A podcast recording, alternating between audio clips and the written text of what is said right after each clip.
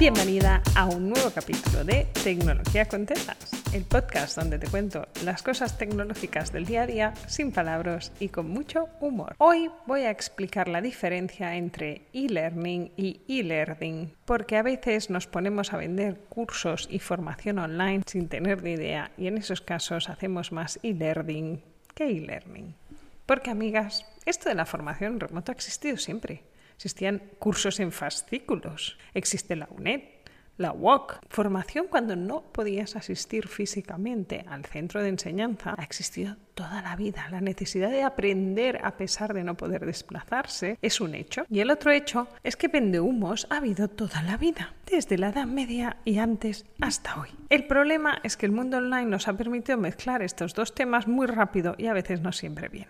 Y además, en estas épocas que vivimos, YouTube nos ha hecho mucho daño porque nos hemos acostumbrado a que todo esté en YouTube y está ahí gratis. Es decir, yo quiero aprender a hacer una integración, voy a YouTube y espero que alguien me diga gratis cómo se hace. Y además, esto tenía una alumna que se enfadaba cuando iba a YouTube y los vídeos no eran exactamente como su pantalla. Tenéis que entender que los sistemas online cambian cada seis meses, sino cada tres. Y esto le molestaba profundamente, no encontrar un vídeo que fuera exactamente igual que su pantalla. ¿Por qué había contenido desactualizado la red y por qué nadie tenía el contenido gratis 100% actualizado. Estas actitudes no existían antes. Si tú querías un contenido, lo tenías que pagar, amiga. Pero YouTube nos ha hecho pupi aquí. Y tenemos que remontar desde todo bien y gratis a cursos de calidad y de pago. Cuando habla de ahora, hablo en realidad de los últimos 10 años, donde se aprecia un boom de la formación online de pago gratuita, lo que llamamos los famosos embudos, donde tú te apuntabas a una parte gratuita y luego te venden la parte de pago.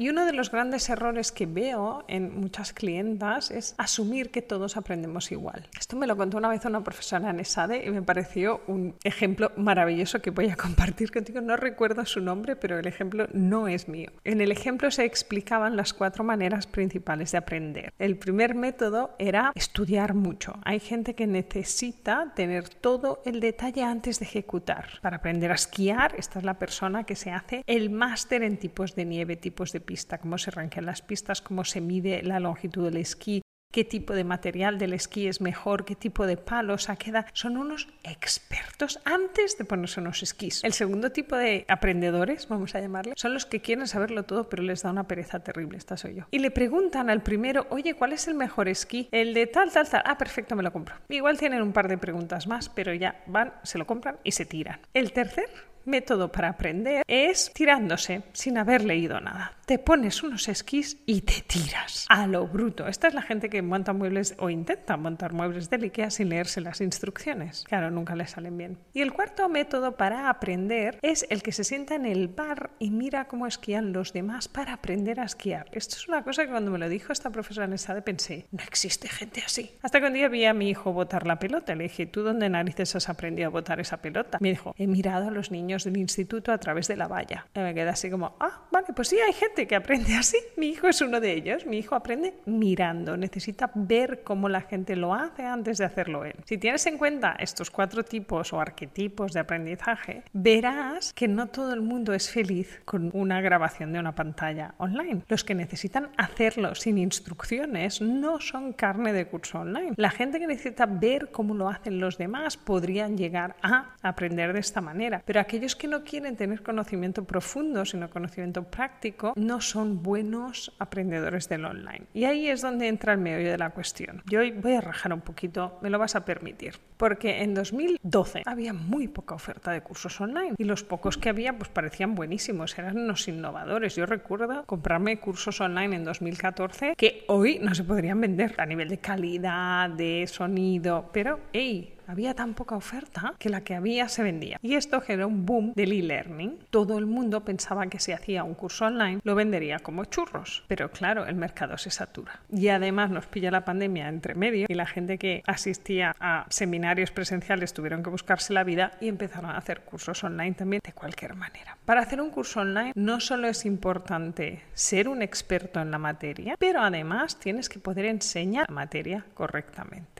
En especial si vas a dar tutorías presenciales. Yo me he apuntado a algún curso donde la tutoría era un monólogo de la persona que lo daba. No había preguntas, no había feedback y si las había estaban mal gestionadas. No, pues una persona que preguntaba durante 25 minutos en cada sesión y los demás no podíamos preguntar. Este tipo de cosas hay que saberlas gestionar para hacer un buen e-learning. E-learning, cuando digo e-learning, hablo de formación en métodos y medios digitales. Cuando ponemos cualquier cosa y no nos preparamos bien, le llamo e-learning, de hacer el lerdo, de pensar que esto va a salir y no va a salir. En este boom de la formación online también ha habido otro fenómeno que es la venta de cursos a volumen. Y cuando hablo de volumen, quiere decir que se lo vendo a quien sea, aunque no lo termine. Voy a vender mil unidades porque sé que de esas mil personas va a haber 936 que no van a acabar el curso. Pero como me van a quedar 54 que sí lo van a acabar y me van a dar un testimonio fabuloso, juego al volumen. Juego a que me compren para que no lo acaben. Es un poco triste. Yo recuerdo los primeros de que te he comentado del 2014. Venía con tutorías y esto es una de las cosas importantes que ahora trataré. Pero en la primera tutoría de preguntas grupal igual había 50 personas. En la última éramos dos personas. Y este es uno de los factores clave de tener un buen curso online. No solo preocuparte por tener buen contenido, que es como lo mínimo, sino también gestionar eso que los ingleses, ya sabes que en inglés todo suena mejor, le llaman el engage, ¿sí? La implicación de tu alumno contigo y con el curso para que no se descuelgue. Yo tengo cursos largos, mi certificación dura seis meses y sé que hay un porcentaje de gente que se descuelga porque la vida les atropella, porque la vida les cambia. Yo ofrezco siempre el reenganche. Pero las que se quedan, mi labor como formadora es que acaben y que le saquen provecho.